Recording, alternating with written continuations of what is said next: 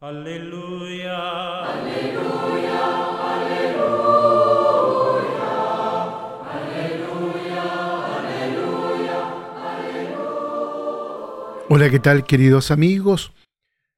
Aquí estamos en esta reflexión del Evangelio, en esta oportunidad el domingo 27 del tiempo durante el año.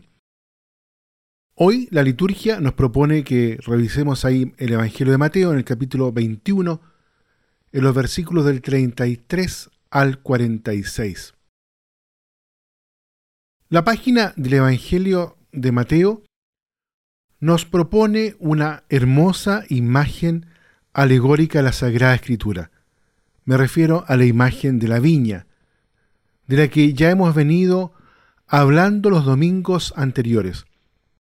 El pasaje inicial del relato del Evangelio hace referencia al cántico de la viña que encontramos en el profeta Isaías. Se trata de un canto ambientado en el contexto otoñal de la vendimia. Se comprendía muy bien que la viña indicaba a Israel.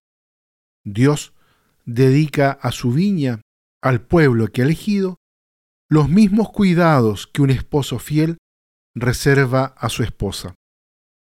Por lo tanto, la imagen de la viña junto con la de las bodas describe el proyecto divino de la salvación y se presenta como una conmovedora alegoría de la alianza de Dios con su pueblo.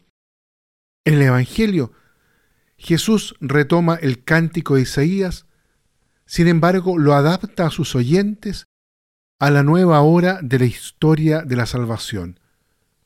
Más que en la viña, Jesús pone el acento en los viñadores, a quienes los servidores del propietario piden en su nombre el fruto del arrendamiento.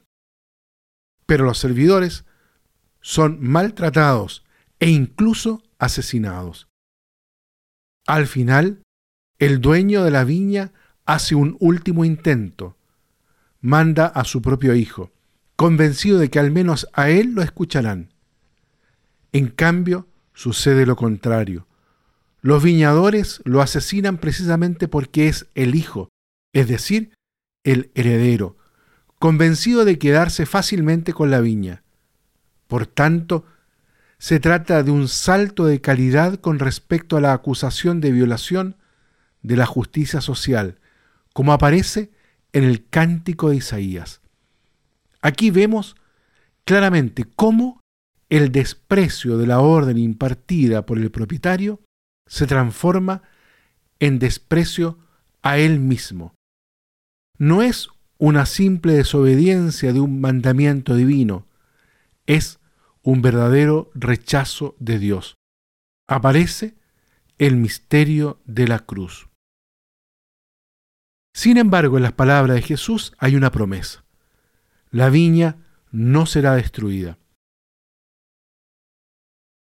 Mientras abandona a su suerte a los viñadores infieles, el propietario no renuncia a su viña y la confía a otros servidores fieles.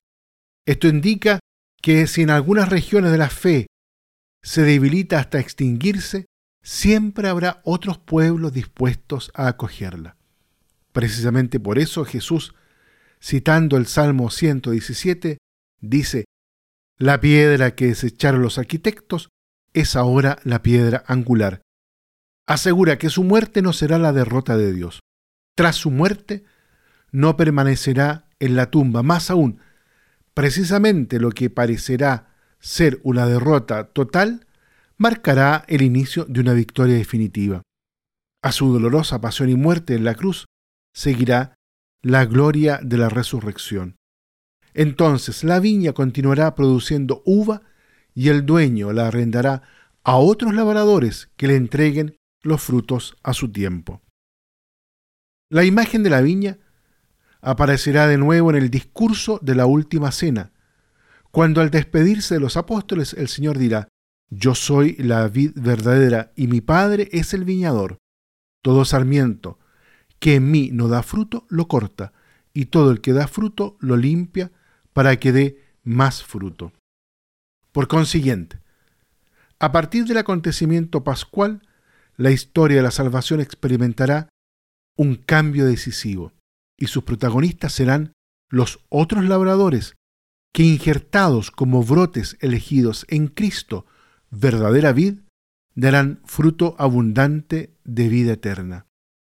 Entre estos labradores estamos también nosotros, injertados en Cristo, que quiso convertirse él mismo en la verdadera vid. El mensaje consolador que recogemos de estos textos bíblicos es la certeza de que el mal y la muerte no tienen la última palabra, sino que al final vence Cristo. Cuando Dios habla, siempre pide una respuesta. Su acción de salvación requiere la cooperación humana. Su amor espera correspondencia. Que no suceda lo que relata el texto bíblico a propósito de la viña. Esperó que diese uvas, pero dio agrazones.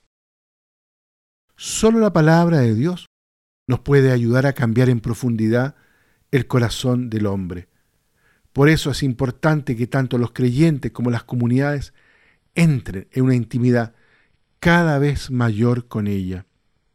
Es interesante al respecto la consideración de San Jerónimo. El que no conoce las escrituras no conoce la fuerza de Dios ni su sabiduría.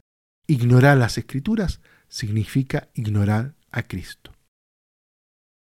Esta parábola, por último, que leemos en este día, vuelve a cuestionar si a quienes finalmente se le traspasó la viña están siendo responsables con su tarea.